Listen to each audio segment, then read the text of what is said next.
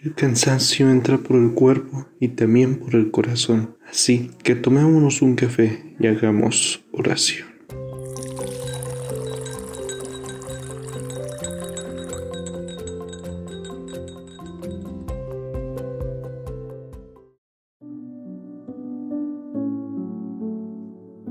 Hace tiempo pensaba que no necesitaba de nadie.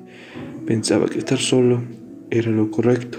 Creí que no confiar en nadie me hacía mejor, que no necesitaba más que mi persona.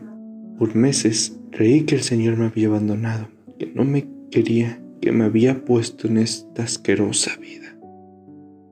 Yo le eché la culpa de todo, lo odié, lo maldije sin pensar.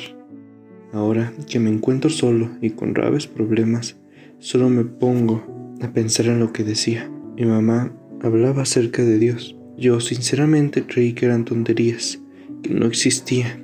Me decía que lo viera como un padre amoroso y bondadoso. Desafortunadamente yo no tuve padre, así que no tengo un buen concepto de padre, y en vez de eso solo tengo una vida llena de fracasos, errores y tonterías, en las que puse toda mi fe y todo se desplomó al suelo. Veo mi vida y solo pienso en lo tonto que fui al hacer todo eso. Era fácil, decían. Solo robar y salir rápido, decían. Fue un accidente, no querías hacerlo, decían. Solo me queda recordar eso y seguiré escondiéndome hasta morir o hasta que me capturen. Cualquiera de las dos cosas.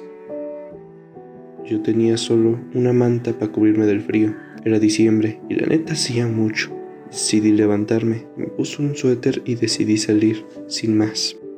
Toda mi vida reí en que ir sin destino lo era todo no pensar en las consecuencias y no enfrentar y hacerse responsable de las cosas. Sentí muchas veces que debía de hacer lo correcto. Esa voz ignoré y solo traje problemas a mi vida. Caminé por un parque, había nieve por todo el suelo, era de noche, las farolas solo alumbraban muy poco. Seguí mi trayecto hasta que vi a un señor de traje blanco y con barba sentada, sentado en un banco de espaldas frente a mí. Él veía niños correr de aquí para allá, había familias felices platicando, parejas tomadas de la mano. Era una vista hermosa. El señor estaba en la orilla, sentado. Yo me senté en el otro lado y volví a dar una repasada al lugar. ¿Hace cuánto que no sonreías? preguntó el señor al lado de mí. Disculpe, eh, ¿se refiere a mí? Pregunté un poco nervioso. Creí que no me decía a mí. Es correcto. Eh, yo la verdad es que no me acuerdo. Es la fe la que te hace ver las cosas de mejor manera. ¿Cómo que la fe? Sí, hijo, todo lo que ves aquí es hermoso. Hay personas felices, orgullosas de lo que han logrado. No todo es color de rosas. Todos, a pesar de las circunstancias, son felices. ¿Qué es ser feliz? Esa es una muy buena pregunta, hijo. Acompáñame, dijo tratándose de levantar. Discúlpeme, yo lo ayudo, dije apoyándolo a levantarse. Él sacó un bastón de su manga y comenzó a caminar y yo lo seguí por la respuesta, obviamente. Muchas gracias, joven. No agradezca, creo que es lo correcto. Es lo correcto, de hecho. Pausó volteándome a ver. Es un buen paso para ser feliz. ¿Qué tiene que ver una cosa con la otra? Mucho. La felicidad es una meta, un objetivo que llega cuando alguien está satisfecho por lo que ha hecho bien y por lo que ha ayudado a los demás. ¿Hacer el bien hace que sea feliz? Pregunté un poco confundido. Respóndete tú mismo con esto. ¿Puedes dormir tranquilo si haces algo malo? Eh, no, dije voltando hacia abajo. Equivocarse está bien, hijo. No levantarse, transformarse y seguir adelante está mal.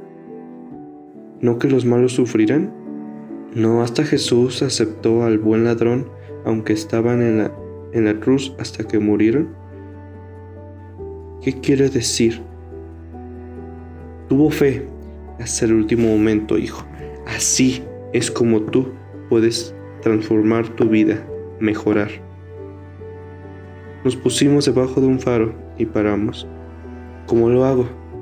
Pregunté tratando de buscar un nuevo camino.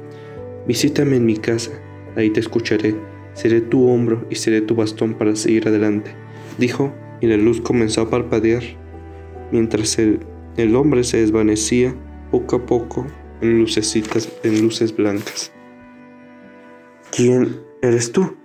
Pregunté echándome para atrás. Yo soy la luz del mundo.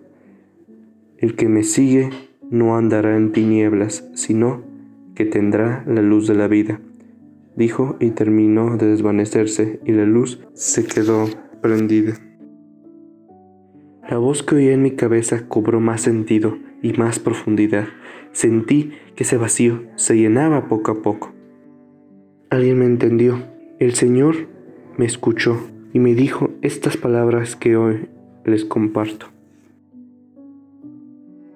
Necesitas encontrarte a ti mismo.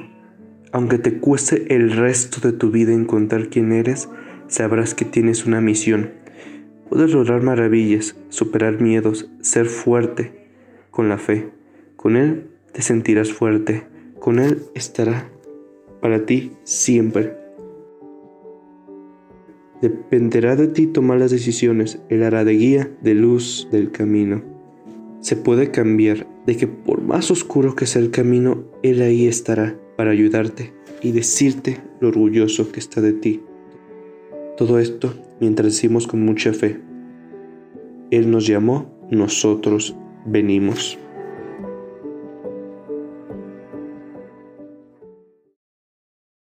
Espero este cafecito te haya ayudado y te llegue al corazón. Nos vemos el próximo jueves. Que Dios te bendiga siempre.